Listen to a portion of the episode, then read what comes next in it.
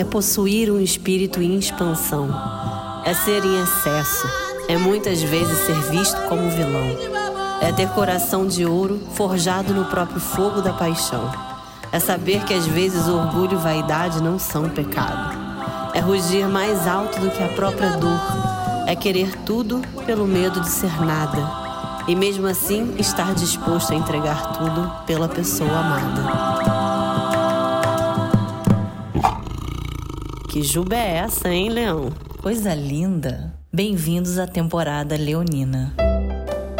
Oi, meu nome é Bárbara Burgos e esse é o Astrologia Pura e Simples, que, como o nome já diz, falará de previsões, tendências e, por que não, viagens surreais da minha cabeça com muito bom humor.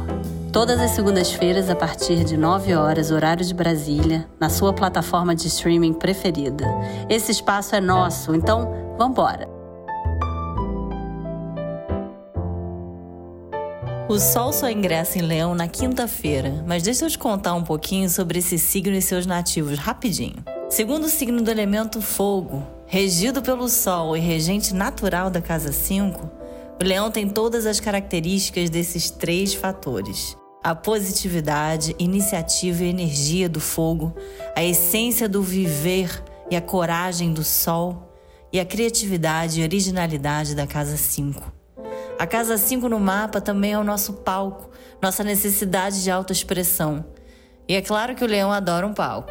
Costumo dizer que ele nasceu com um palco dentro dele. Mas também nele vemos a curiosidade da criança, aquele olhar para as coisas que só a pouca idade tem a capacidade de ser protagonista da sua própria saga, mas também diretor e produtor executivo. A criança aqui tem papel fundamental na construção da imagem leonina. Na primeira infância, olhamos somente para o nosso próprio umbigo e as nossas necessidades sempre vêm em primeiro lugar. Caso esses desejos não sejam atendidos, a gente vem a frustração, a birra e o drama. O nativo de leão maduro tem como desafio driblar o egoísmo e a vaidade excessivas, e com o sucesso disso, ganham em coragem para encarar a vida, em generosidade para compartilhar o grande afeto que guardam em si e a beleza interna e externa também. Já olhou para os cabelos de um leonino nato, gente? Coisa que só os sortudos regidos pelo sol recebem de bandeja. Parabéns, queridos, o mês é de vocês. Como eu falei, o mundo só se torna leonino na quinta. Então vamos dar um rewind aqui, porque a gente ainda tá em semana de lua crescente até a sexta-feira. A lua mudou de fase no sábado passado, no signo de Libra.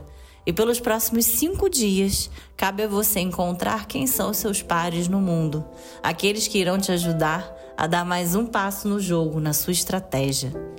Libra não respira se não se sente pertencente a uma união de qualquer espécie e funciona 100% em conjunto.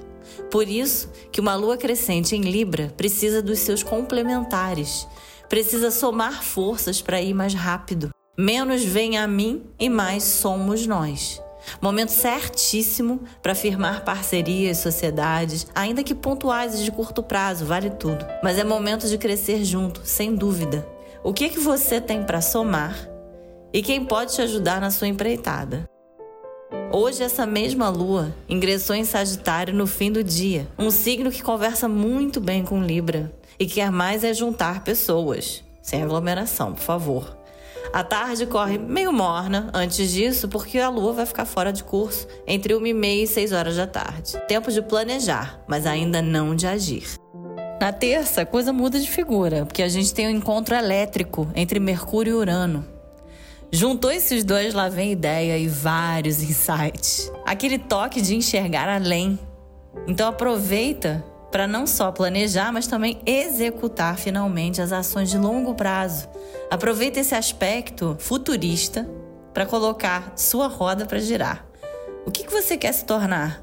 Ou, na verdade, o que, que é que você já vem se tornando e não percebeu ainda? Com esses dois planetas em Câncer e Touro, que pedem estabilidade, Quais ações arrojadas você deve ter para garantir a sua? Na quarta, com a lua em Capricórnio, a Vênus ingressa no signo de Virgem, novamente dando um tom prático e estável às suas ações. Vênus em Virgem não dá lá muito espaço para romance, não. A Vênus em Virgem prefere ter uma visão racional dos seus afetos e da forma como se lida com o dinheiro. Como anda a sua saúde financeira, navegador? Essa Vênus vai te perguntar isso até quinta-feira, onde um pequeno gasto ou desgaste está previsto. Previna-se desde hoje, segunda, para que esse gasto não chegue desavisado. Faça com consciência. E finalmente, na quinta, às 11h26 da manhã, horário de Brasília, assistimos à chegada da trupe com a maior juba e o coração de todos, o Sol Leonino. Onde você tem leão no seu mapa? É essa área que vai estar ativada esse mês. Aproveita para colocar um spotlight ali. E na sexta, a lua entra em fase cheia no fim da noite.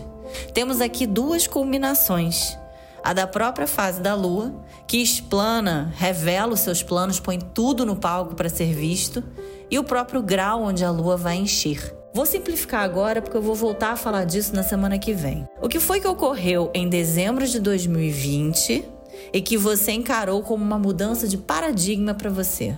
Uma quebra, um novo hábito ou atividade, uma decisão que você tomou ou que sentiu que ao tomá-la, algo se moveu dentro de você, algo mudou de lugar dentro de você. Pessoalmente, para mim, dezembro foi um mês que eu gravei o meu primeiro curso online, assim, de sopetão, totalmente inesperado. Mas essa decisão e a ação, elas modificaram bastante coisa por aqui. Então pensa no que foi dezembro para você. E saiba que o que tiver acontecido vai retornar para poder avançar de vez. Então pensa daí e eu penso daqui. E a gente se vê na semana que vem para falar disso. Se você quiser me ler, você pode entrar no site da Veja Rio ou no Instagram da Veja Rio. Lá tem a minha coluna mensal, sempre no início do mês. Ou então você pode me seguir no meu Instagram, barbaraburgos.astrologia. Lá tem textos semanais, tem os meus cursos, tem como marcar consulta comigo. Queria agradecer a Nanda Torres, produtora desse podcast, responsável por essa mágica toda e Alicia Monteiro, que deixa minha vida toda nos trinques para que eu possa estar aqui conversando com vocês. Muito obrigada por ter me ouvido. Até semana que vem. Bom dia, boa tarde, boa noite e um beijo.